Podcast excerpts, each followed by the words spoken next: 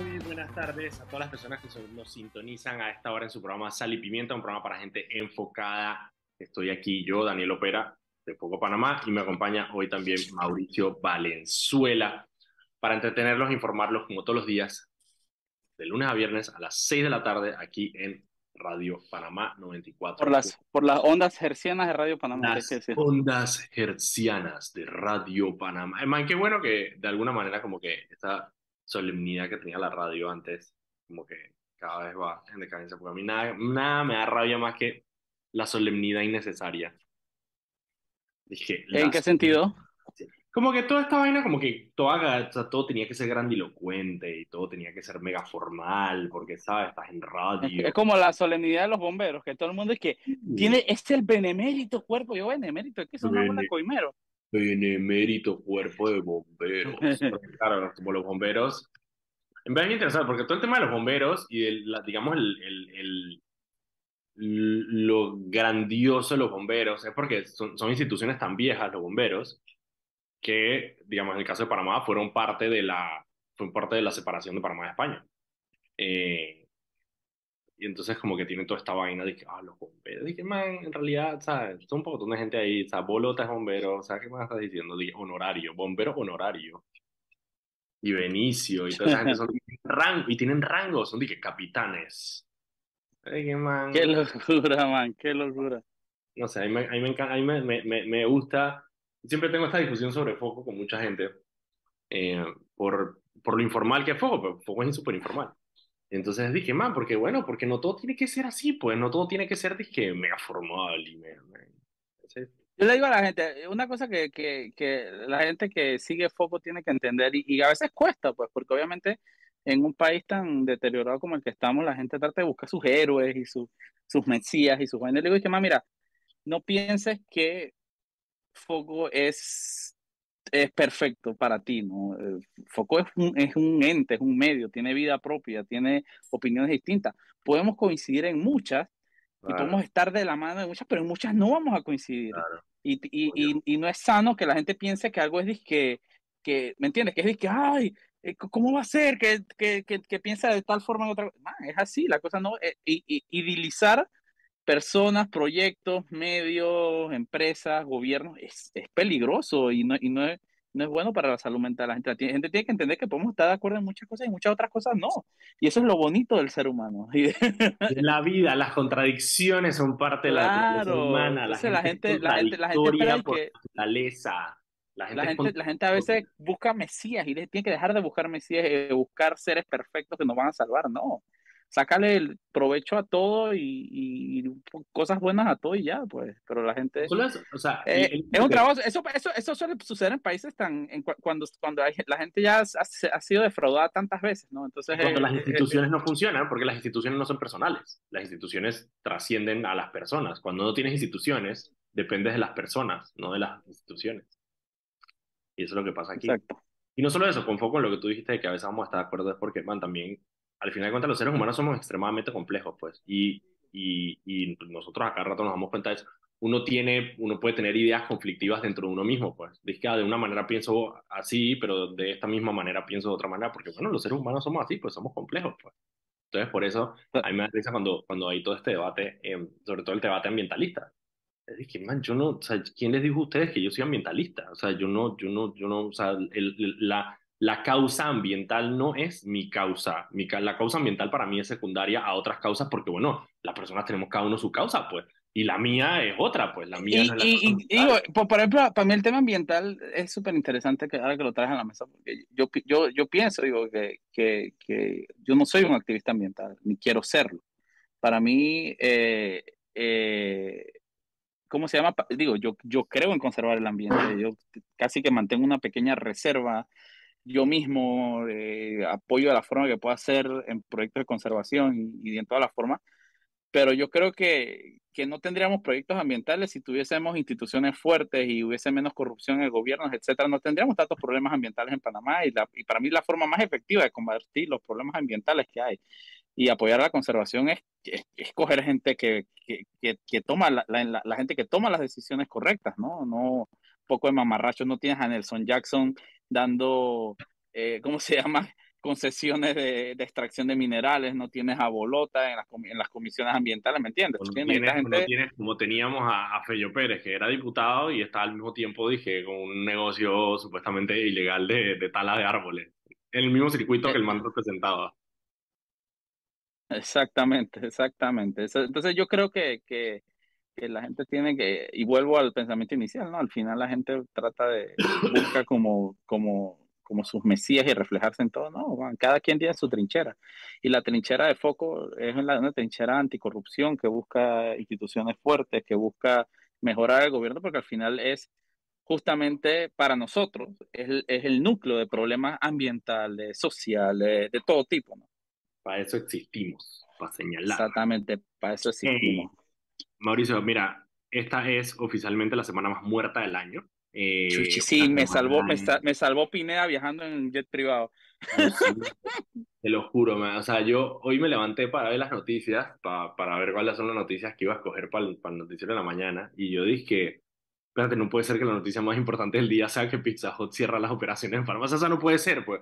Man, yo, yo, yo, yo, yo, yo, estaba risa porque estaba hablando con un compañero y yo dije, chuchi, ok, en este tipo de semana, eh, eh, Sammy me está, estamos hablando, y que este tipo de semanas son muertas, ¿no? Entonces uno lo que hace, porque tú no quieres soltar investigaciones fuertes que estés trabajando, etcétera, porque eso se van a perder. Entonces tú lo que haces es que tú buscas el trending topic de Twitter y tú te montas en ese tema y profundizas un poco en ese tema. Y, cuando yo voy al trending topic, era Pizza el trending topic era Pizza No sé si te diste cuenta, pero no sé si te diste cuenta, pero hoy que Pizza Hut eh, anunció el cierre de sus operaciones en Panamá, uno de los trending topics era Domino's. Ay, no me jodas. Eh, explícanos tal vez tú, tú, yo sé que tú hiciste una nota sobre el caso. ¿Qué, ¿Qué, es lo que pasó con, con Pizza Hut ya que aprovechando? No hay, mucha información, pero eh, básicamente Franquicias Panameñas, que es la empresa que lleva la franquicia de Pizza Hut, lleva también la franquicia de KFC y de Dairy Queen, anunció que iba a cerrar eh, las operaciones de Pizza Hut en Panamá. No especificaron mucho, dijeron simplemente que fue por consideraciones administrativas em, y también dejan ver de alguna manera que fue una decisión del franquiciador, eh, en este caso eh, Pizza Hut. Digo, eso es normal que las empresas madre simplemente analicen su mercado y digan, que mira, sabes que este mercado vamos a hacerlo para enfocarnos en este otro mercado. Em, simplemente que, bueno, Pizza Hut, uno, llevaba 28 años de presencia en, en Panamá, eso es uno. Em, también y también digo, algo, algo, algo importante que la gente tiene que entender es que, por ejemplo, Pizza Hut no es un restaurante eh, del tipo de pizza barata, barata, barata como la que está eh, proliferándose. Entonces, cuando, si tú ves que el mercado está para algo que tú no quieras hacer, tú cierras operaciones y buscas otros rumos, ¿no? Eso, bueno, de hecho, no le por, ejemplo, por ejemplo, Pizza Hut, eh, digo, KFC, eh, sí está en un mercado súper competitivo y KFC en Panamá le va extremadamente bien.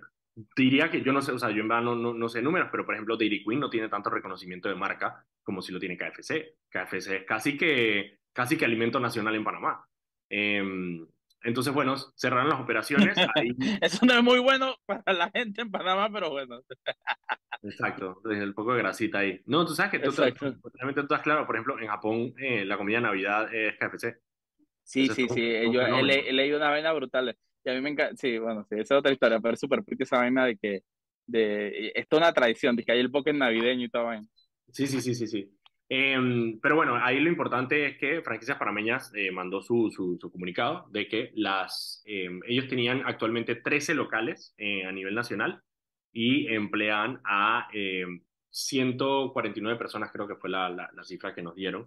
Eh, esas personas de nuevo, como la empresa tiene eh, otra representación de otros restaurantes, esas, otras, esas personas van a ser eh, reubicadas en estos otros restaurantes que tienen. Sí, es que acuérdense que franquicias panameñas son un barranco de restaurantes, sucursales en todo el país, una operación bien grande. Porque digo, es lo importante, ¿no? 149 personas que se quedan sin trabajo no es pocas personas, eh, pero bueno, ya, ya dijeron, la empresa dijo que las va a reubicar.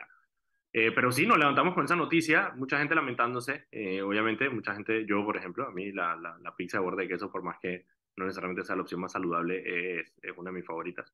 No, yo eh, tengo que decir que para mí, eh, a mí me gusta la pizza tradicional esta, no, no, de, no de franquicia, pero si tú me vas a hablar de pizza de franquicia, para mí, el, eh, la pizza de Pizza Hut de pepperoni, así básica, pepperoni con la masa de Pizza Hut y una jarra de Pepsi, que esto sería la Pepsi en jarra. Es que te o sea, jarra.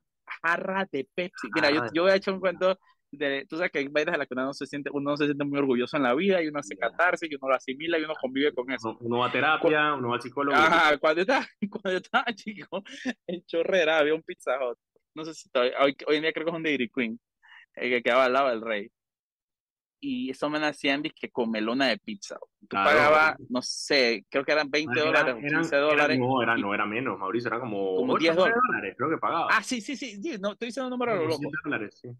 Ajá, tú pagabas antes, sí, 7 creo que es el número, y, y tú comías todos los pedazos de pizza que quisieras. Y obviamente eh, yo me daba una jarta, y nunca se me olvida que yo iba ahí dando pelado con unos amigos, íbamos ahí a la comelona de pizza y después nos íbamos al cine pero nosotros de bien, bien chorrerano y tú sabes que el tercermundista agarra, a mí, tú sabes que a mí toda la vida me, me gusta andar con pantalones baggy, cargos llenos de bolsillos. Yo llenaba esos, bolsillos los bolsillos del pantalón de pizza, weón. así que lo siento, Pizza Hut, que yo haya sido parte de la causa de su cierre. Ya entendí por qué dijiste que no, te sentía, que no te sentías orgulloso, lo entiendo perfectamente. Exactamente, exactamente, No, yo también, yo, mira, yo iba con mi papá y con mi hermano a la comelona de pizza, de Pizza Hut, eh, ahí en la, en, la, en la Pizza del Dorado. Eh, y bien, bien, bien, bien, se, se disfrutó, se disfrutó en su momento. Se disfrutó en su momento. Eh, nada, los comentarios obviamente Twitter de todo tipo, o sea, obviamente chistes, vaina de que no aguantaron la promoción de, no sé, una promoción que tenía Pizza Hut, que era como 6.99, yo no sé qué, o sea, no me acuerdo, era un poco de, de, de, de comentarios ahí de, de, lo de Pizza Hut. Em, pero bueno, muchas memorias de la gente sobre la franquicia. Vamos a ver franquicias panameñas a ver qué, qué, qué otra respuesta da em, sobre, sobre este cierre, más allá de que simplemente fue una decisión administrativa. Mira, son las 6 y 15. Esa fue literalmente esa fue la noticia del día, no la estoy jodiendo. Esa y otras que los voy a leer ahorita, pero esa fue la noticia del día de hoy, fue el cierre de Pizarro nada más para que se den cuenta de lo lento que estuvo el día de hoy. Son las 6 y 15, vámonos al cambio y cuando regresemos seguimos con las otras noticias del día. Estamos de vuelta en este programa Sal un programa para gente enfocada. Estoy aquí yo, Daniel Opera, y estoy con Mauricio Valenzuela de Foco Panamá. Recuerden que pueden seguirnos en arroba Foco Panamá en Instagram, Twitter, Facebook y TikTok. Y también pueden seguir todas las noticias del día en focopanamá.com. Este programa se transmite en vivo por el canal de YouTube de Radio Panamá y que queda ahí para que lo puedan escuchar cuando quieran, igual que en el canal de YouTube de Foco Panamá. Y también Ana Gabriela, muy diligentemente, todos los días sube el programa a Spotify para que lo puedan escuchar como podcast mientras están en la mañana eh, haciendo su rutina mañanera. Antes de continuar con el programa, vámonos con Anet, que tiene unas palabras para nosotros. Adelante, Anet. El Metro de Panamá informa que de lunes a viernes el horario de operaciones inicia desde las 4 de la madrugada hasta las 11 de la noche. Los sábados de 5 de la mañana a 10 de la noche y los domingos y días feriados de 7 de la mañana a 10 de la noche. De vuelta con los muchachos. Muchísimas gracias, Anet. Ok, ya les dije que el tema del día había sido definitivamente el tema del cierre de las operaciones de Pizza Hut en Panamá. El otro tema del día, que es el que todavía, eh, que todavía no, es que no se ha resuelto, que es como ahí medio shady, es el tema del subsidio de combustible. No sé si tú sí, eso, eso, eh, mira, lo Mauricio, traté de hacerlo en antes, traté de hacerlo en antes, pero eh, estaban las bombas llenísimas, entonces no, no me dio chance. Pero, pero ok, para darle una cronología, el día de ayer, eh, el crédito a quien lo tiene, Álvaro Alvarado empezó eh, a postear unas denuncias que le estaban llegando, y que, que me negaron el, el, el, subsidio, me dijeron que ya no lo tenía y después le empezaron a llegar varias. Y Álvaro agarró y en redes sociales mostró cómo él mismo fue y, le, y efectivamente no le estaban dando el subsidio, decía que le daba un error y la primera respuesta que se recibió él del gobierno que publicó fue de que ya habían llegado al consumo, ¿cómo es responsable? Ahí vamos por parte.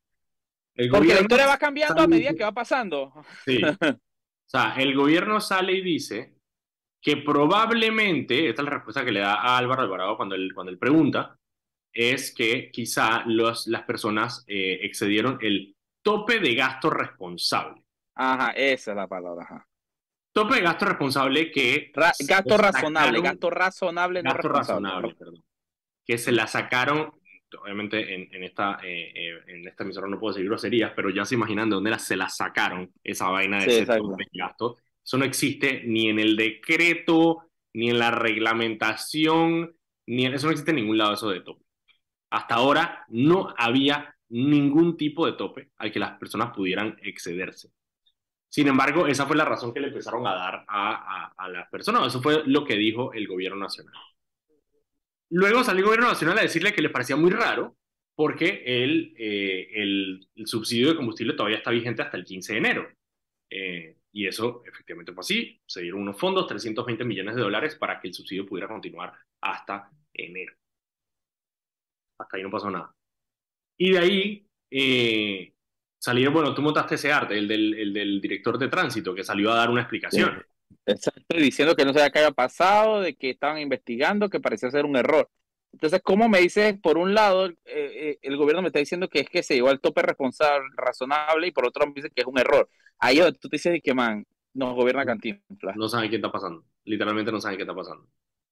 Mira, y, y, y, y eh, la, bueno, Petróleos Delta, que son los, los que tienen obviamente las estaciones de servicio Delta, sacaron un comunicado diciendo que efectivamente ellos siguen prestando el, el, servicio de, de, de, de, subsidio de combustible como lo establece el decreto.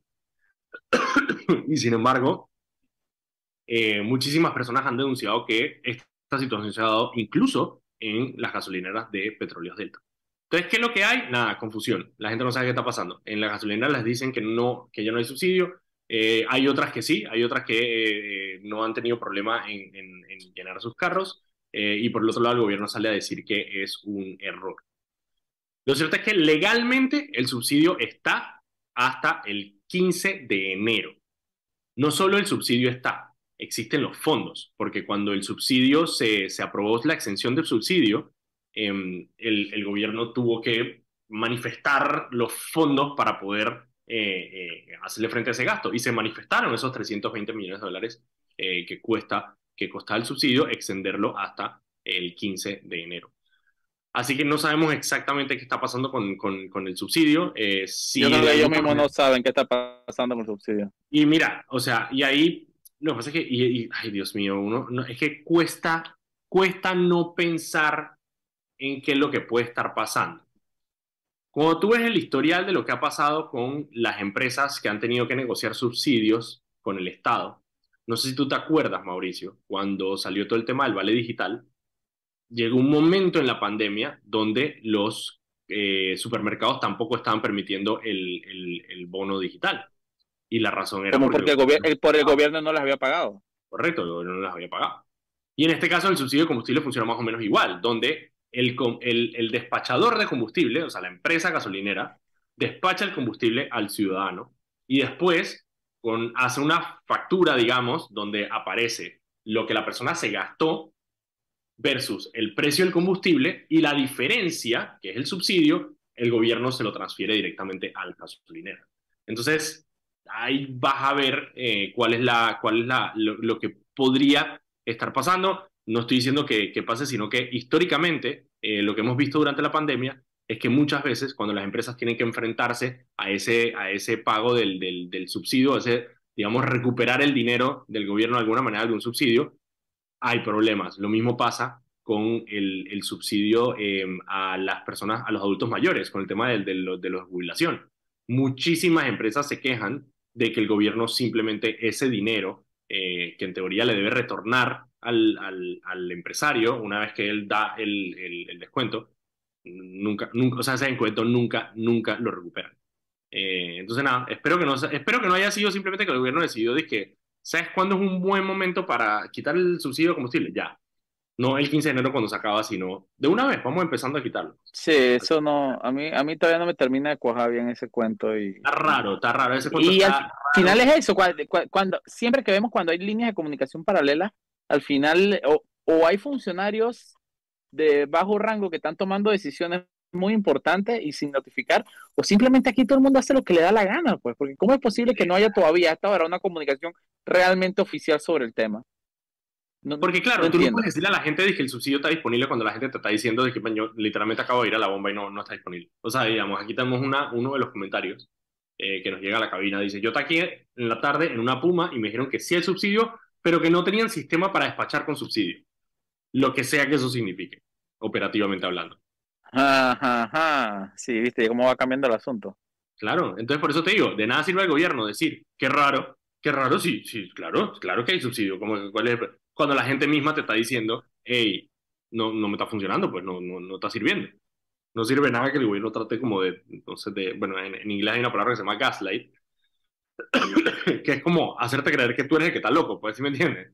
De que no, no, eso no es así, de que, compa, te estoy diciendo que fui a la bomba y no, no funciona. O sea, no entiendo por qué me estás diciendo que no es así cuando yo, o sea, yo lo estoy viviendo, pues, en carne propia. Y eso son, el gobierno es experto, el gobierno es experto en hacernos creer que somos nosotros los que estamos locos. Cuando la ineficiencia es culpa de ellos. Esa fue la otra noticia del día, el tema de la eh, de el subsidio de combustible. Eh, eh, todavía no tenemos una, una, una, una, idea clara de qué es lo que está eh, sucediendo. Ok, tengo otras noticias dispersas por ahí. Uno, el bueno, el tema de la mina lo voy a dejar para el próximo bloque porque es un poquito más largo la, la, la explicación de lo, que, de lo que ha ido sucediendo. Pero Fábrega adjudicó un contrato, nuevamente, millonario, para la renovación urbana de dos de las principales avenidas de la ciudad, y es la Manuel Espinosa Batista y la Federico Boyd, ambas del corregimiento de Bellavista, que son básicamente, bueno, la Federico Boyd que va desde Avenida Balboa hasta Vía España, y ese pedacito que va desde la Vía España hasta el puente de la cervecería, eh, la cervecería nacional. Son 5 millones de dólares de precio de referencia. Eh, participaron seis empresas, esta información la estoy tomando de Prensa.com, seis empresas, eh, el 21 de diciembre se adjudicó a Centro Equipos SA el contrato, luego de que esta, esta compañía ofreciera un precio de 3.8 millones, es decir, 1.2 millones por debajo del precio de referencia. Las otras que participaron, que fueron por arriba de los 4.5 millones, fueron Consorcio EOG Urbano, Elecplom, Ingeniería PC, Servicios y Construcciones R2 y RS Constructors. Nuevamente, eh, Fabrega eh, en su en su, afán de contratar, eh, de hacer contrataciones millonarias, ya ha tenido varias fallidas, eh, la playa, el mercado del marisco, el centro para personas sin hogar, ha tenido varias de esas. Vamos a ver qué pasa con estas renovaciones. Son, em, son contratos de más de 5 millones, son licitaciones de más de 5 millones de dólares, por lo tanto tienen que tener el, la aprobación del Consejo Económico Nacional, del SENA. Eh, así que vamos a ver qué sucede con Fábrega. Son las seis y media. Vámonos al cambio. Cuando regresemos, les cuento por dónde va el tema de la mina porque hay actualizaciones. Vamos al cambio y regresamos. Y estamos de vuelta en su programa Sal y Pimienta, un programa para gente enfocada. Estoy aquí, Daniel Opera, con Mauricio Valenzuela. Recuerden que pueden seguirnos en arroba Foco en Instagram, Twitter, Facebook y TikTok. Y también pueden seguir todas las redes, eh, todas las noticias del día en focopanamá.com. Este programa se transmite en vivo por el canal de YouTube de Foco Panamá el de Radio Panamá y también queda guardado en el canal de YouTube de Foco Panamá para que lo puedan disfrutar cuando quieran. Antes de continuar con el programa, vámonos con Anet, que tiene unas palabras para nosotros. Adelante, Anet. Paso a paso se construyen los cimientos de la línea 3, una obra que cambiará la manera de transportarse de más de 500.000 residentes de la provincia de Panamá Oeste. Metro de Panamá, elevando tu tren de vida. De vuelta con ustedes, muchachos. Muchísimas gracias, Anet. Ok, Mauricio, lo que pasó con la mina. Hay, no hay mucha información, pero hay algunas actualizaciones. Tengo entendido, tengo entendido que vino uno de las cabezas de eh, First Quantum of Panamá, de Canadá, eh, justamente a ver, eh, a tratar de llegar a un acuerdo con el gobierno. hasta ahí se. a ver qué está pasando aquí. Sí, efectivamente, vino, eh, tengo el nombre por aquí, dame un segundito que ya te busco. John McNamara. Janus Deller. ¿Cómo se llama? ¿Qué lo llama? No sé, el apellido es algo como Tellerman, espérate, lo tengo aquí en la nota de Foco Panamá, sale, ¿cómo se llama? El man, Tristan Pascal. Oh my God. Tristan Pascal. Tristan, Tristan Pascal. Tristan Tristan. Me imagino, me, me, ¿Christian o Tristan? Tristan, Tristan. Me imagino Tristan llegando que ah, can I have a chicheme, please? chicheme. Mira, tú sabes que hay un escritor muy famoso en Panamá que tiene tu mismo nombre, mira. Tristan, Tristan Solarte. Tristan Solarte. Solarty. Solarty. Bueno, Tristan vino. ¿Qué dice, ¿qué dice el man Tristan? Vino a reunirse con Federico Alfaro, el ministro del de, MISI. Eh, ¿Cuál es de nuevo? Son vainas raras. Ok, el 24 de diciembre, en vísperas de Navidad, en Nochebuena, eh, la mina le dijo al gobierno, hey, ¿tú sabes qué? Voy a, a, a, acogerme a la cláusula eh, del contrato que nos permite el tema del arbitraje. Y el arbitraje, para que las personas que no, no están familiarizados con el tema, es básicamente, eh, está en la mayoría de los contratos, donde eh, se, las diferencias que pueda haber sobre el contrato se dirimen de alguna manera como en un lugar neutro. Eh, los arbitrajes son, usualmente hay empresas que se dedican al arbitraje internacional eh, y la manera que funciona es que, digamos, en este caso, el gobierno nacional dice, ok, vamos a un arbitraje, las dos personas que me van a representar en este arbitraje son X y X, la mina dice, las dos personas que me van a eh, representar en el arbitraje son X y X, y hay un, otra persona que es una persona neutra. Lo que salga de ese arbitraje es vinculante. Es decir, entiéndase por arbitraje es una especie de juicio, ¿no? Como sí, como una, como una negociación un poco más forzada, donde básicamente como que llegan a ciertos acuerdos. Pero tiene que, pero, pero hay una decisión, hay, hay un, hay un árbitro, que hay una persona que toma una decisión y es, vinculante. Que dice, mira, ¿sabes qué?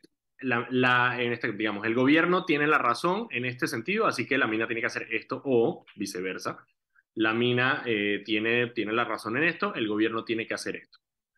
Em, eso, según personas que, que, que, saben del tema, podría ser simplemente una manera de la mina de, de presionar un poco al gobierno, porque un arbitraje internacional puede durar años. Nosotros estuvimos años metidos en un arbitraje internacional con el Grupo Unidos por el Canal, que fueron los que construyeron la ampliación del canal, porque ellos estaban eh, argumentando que es eh, que algunos de los costos eh, extra que habían salido de la, mm, por la ampliación del canal eh, no eran culpa de los constructores, sino que eran culpa del canal por no haber entregado, me acuerdo que momento eran unos temas de unos estudios de suelo, como que el estudio de suelo no estaba bien hecho y no sé qué tal, tal. Al final, el arbitraje internacional determinó que Panamá no tenía la culpa y Grupos Unidos por el Canal, nosotros logramos ganar ese arbitraje. Y al Grupo Unido por el Canal le tocó pagar plata. Claro, obviamente. Oh, no, ok, sí, los costos del arbitraje, pero también lo más importante era que nosotros no tuvimos que dar la plata que ellos pedían que nosotros les dieran. Eso es lo importante ahí en, en, ese arbitraje. En este caso sería para dirimir algunas cosas sobre, la, sobre el tema del contrato y la extensión del contrato, en, el caso de Minera Panamá. Entonces, bueno, eh, el, el, arbitraje sería extremadamente costoso para Panamá, demoraría muchísimo tiempo, eh, y durante ese tiempo es posible que las operaciones de la mina tuvieran que estar completamente paradas. Eh, tanto por Minera Panamá como por, o sea, Panamá no podría buscar otra persona o otra empresa mientras tanto eh, para poder, eh, digamos, seguir funcionando la mina. Por lo tanto, bueno, de alguna manera muchas personas consideran que puede haber sido como una manera simplemente de la mina de ponerse en una mejor posición en esa negociación con el, con el, con el gobierno.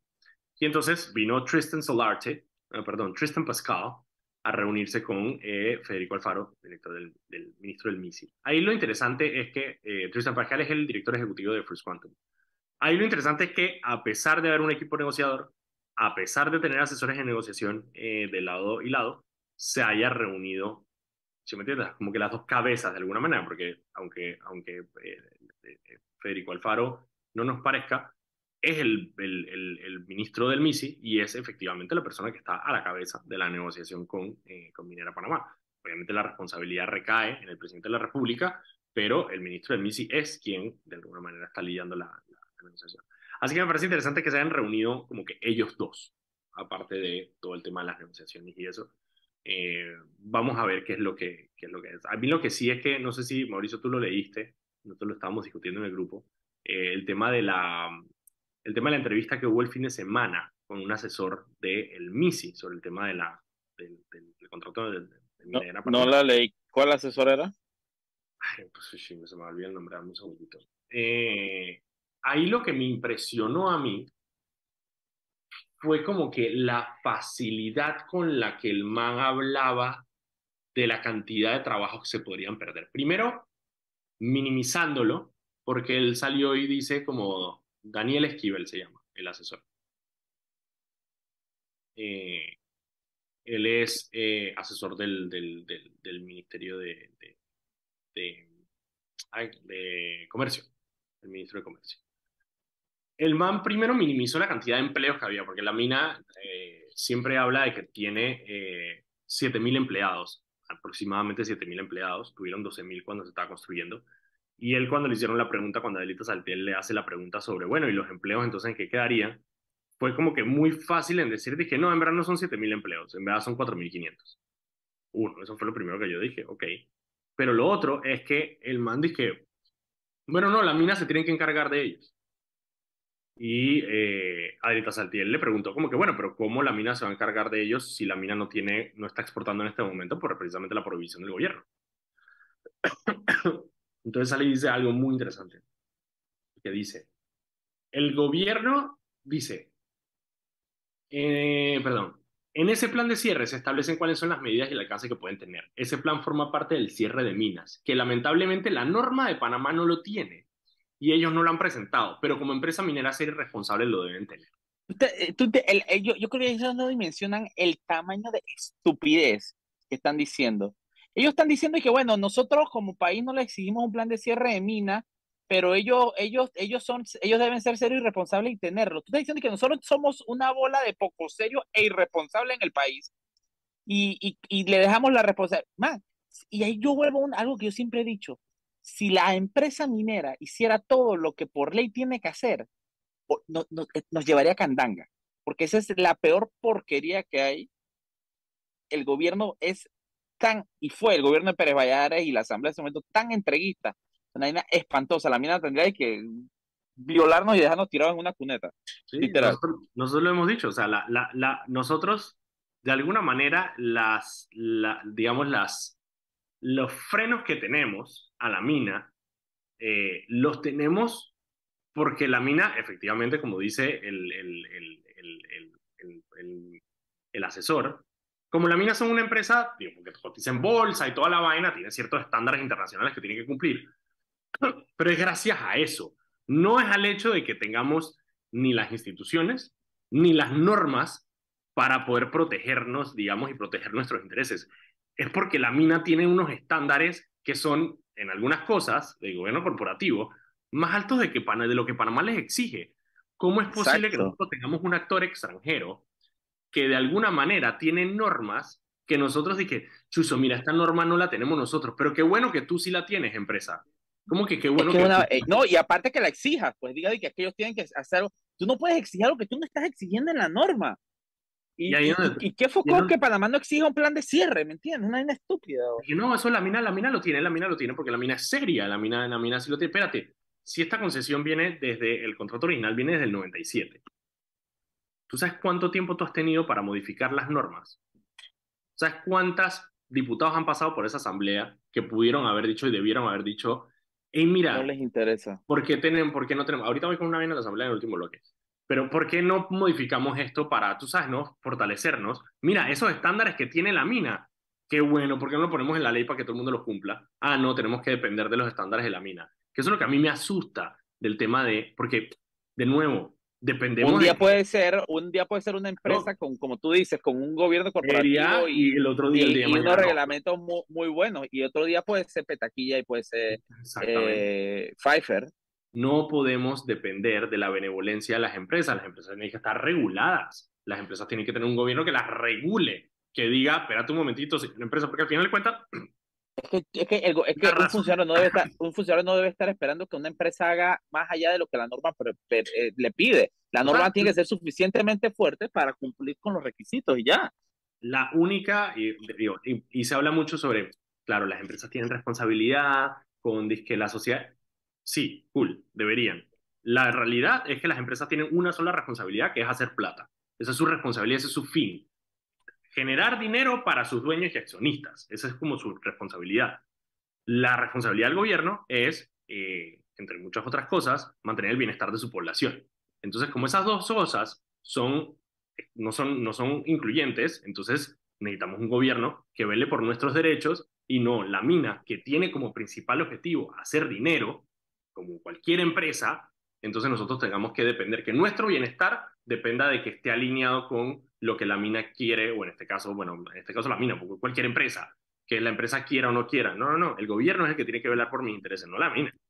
La mina vela por mis intereses. Si la mina lo hace, chévere, pero no es su responsabilidad, la responsabilidad del gobierno asegurarse. La mina lo tiene que hacer porque la norma lo diga que lo tiene que hacer. Y punto. Como Daniel, son las 6 y 47 y tenemos que irnos al último cambio y de vuelta tú vas a rantear algo sobre la asamblea. Sí, sí, sí, voy para allá, voy para allá. Vamos al cambio y regresamos.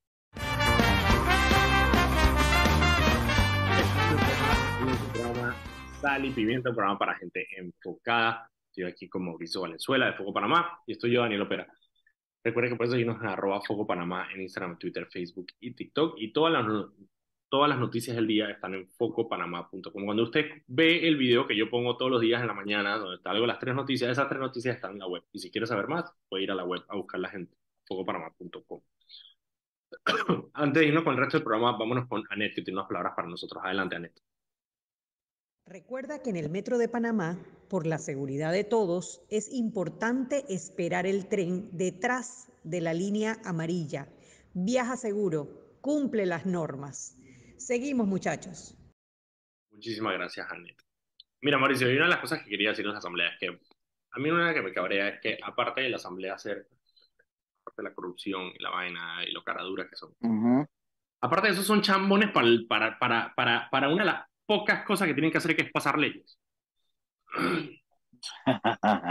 El Ejecutivo sale y veta unos proyectos de la Asamblea Nacional. Entonces yo me pongo a ver, dije, ok, a ver, ¿cuáles fueron los, los, proyectos que, que, vetó y por qué los vetó?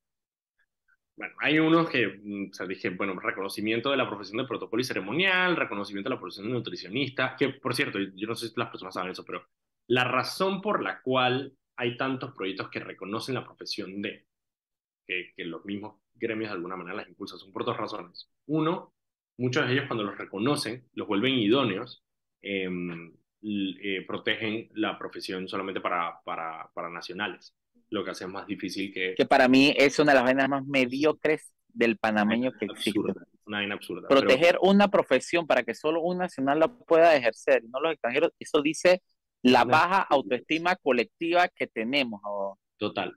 Pero la segunda razón es porque una vez que la profesión está eh, regulada, em, puede entrar como categoría en la Contraloría General de la República y pueden tener puestos asignados por profesión en las entidades públicas. Entonces, eh, tú me estás diciendo que ascensorista está regulado. Porque hay ascensoristas. claro, ascensorista está regulado. Es una de las profesiones reguladas que hay en, el Código de Trabajo. Em, hay ascensoristas, hay, la gente no sabe, pero hay ascensoristas en planillas en la Contraloría. Es una en la Contraloría y en, y, en, la única institución donde yo sé que sí los ascensoristas sirven para medianamente algo es en los hospitales, que obviamente tienen que estar controlando. Ah, pero eso no, no compares un ascensorista de, de Contraloría con un ascensorista en un hospital. No tiene ningún sentido. Pero por eso te digo, esa, esa es la segunda razón por la cual lo hace, para proteger, digamos, ese cupo de trabajo, porque una vez que la profesión está regulada y reconocida, se pone un bracket en la Contraloría para que pueda ser una profesión que tiene un salario, digamos, en alguna institución pública. Eso quiere decir que después, el día de mañana, solamente personas que cumplen con ese eh, requisito pueden, y eso protege a la persona que está actualmente en el puesto, protege a las personas del gremio para poder ingresar a, como empleados públicos. Entonces, esa fue una de las que vetó, normal. Algunas de las que vetó, una era nutricionista, la otra protocolo. Pero la otra ley que vetaron fue la ley que ampliaba el beneficio de PASEU, que es eh, la, la, beca, la asistencia, la beca universal, ¿verdad? Para la em, universidad. lo ampliaba para eh, personas que estuvieran estudiando en eh, escuelas nocturnas, eh, personas que estuvieran, eh, que estuvieran terminando los, los, eh, su, que estuvieran recibiendo su título escolar por medio de teleeducación, tecnoeducame y otras, y otros tipos de modalidades educativas oficiales. ¿Vetaron eso? Sí, porque los diputados, eso iba a costar 14 millones de dólares extra, y los diputados simplemente no dijeron de dónde iba a sacar esa plata. O sea, simplemente no dijeron, que, hey, por cierto, ampliación de esta, de esta beca, que va a requerir X cantidad de dinero, eh, esos fondos tienen que ser eh, proveídos por el gobierno, el IFARU, lo que sea, no lo pusieron. Entonces el gobierno simplemente entró y dijo, ay, ¿dónde vamos a sacar los 14 millones de dólares? Lo siento, vetado. Pero entonces, después va a decir a verla, porque vi la foto de cuando se pasó la, la, la ley.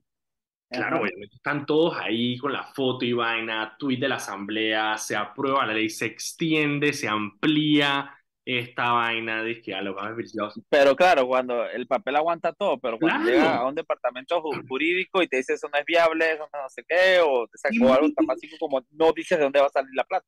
Yo puedo decir que le voy a dar 500 millones de dólares a, a Sultano y Mencano, pero si no digo dónde van a salir esos 500 millones de dólares, es lo mismo que nada.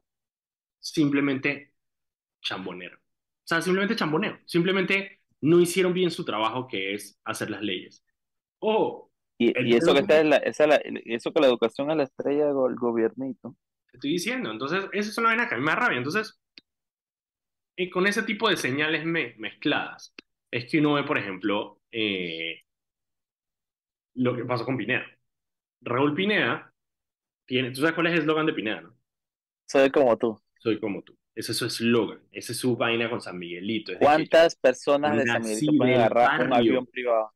Yo nací en el barrio, yo soy como tú, y eso es parte de la historia que Raúl Pineda cuenta, su parte de su, de su, de su campaña política está creada sobre el hecho de la superación, y que él superó su adicción, y que él vino de, alguna manera desde abajo, del barrio, y que él salió adelante, y ahora es diputado. Y, y que estuvo en un caso de homicidio, y estuvo preso y todo lo demás. Claro, entonces él sale y le dice a la gente, yo soy como tú, e inmediatamente después de un evento donde tiene una camiseta puesta de Soy como tú y el man hace una foto de que cargando cajas y vaya no sé qué, el man está montando un avión privado ya no a Colombia.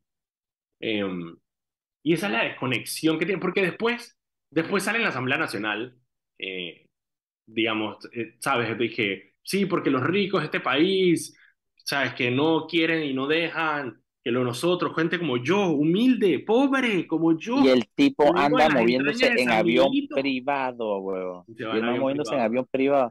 Es como, es como la descarada de Zulay hablando del poder económico cuando lo mantiene lingotes de oro, ¿me entiendes? Una vaina surreal.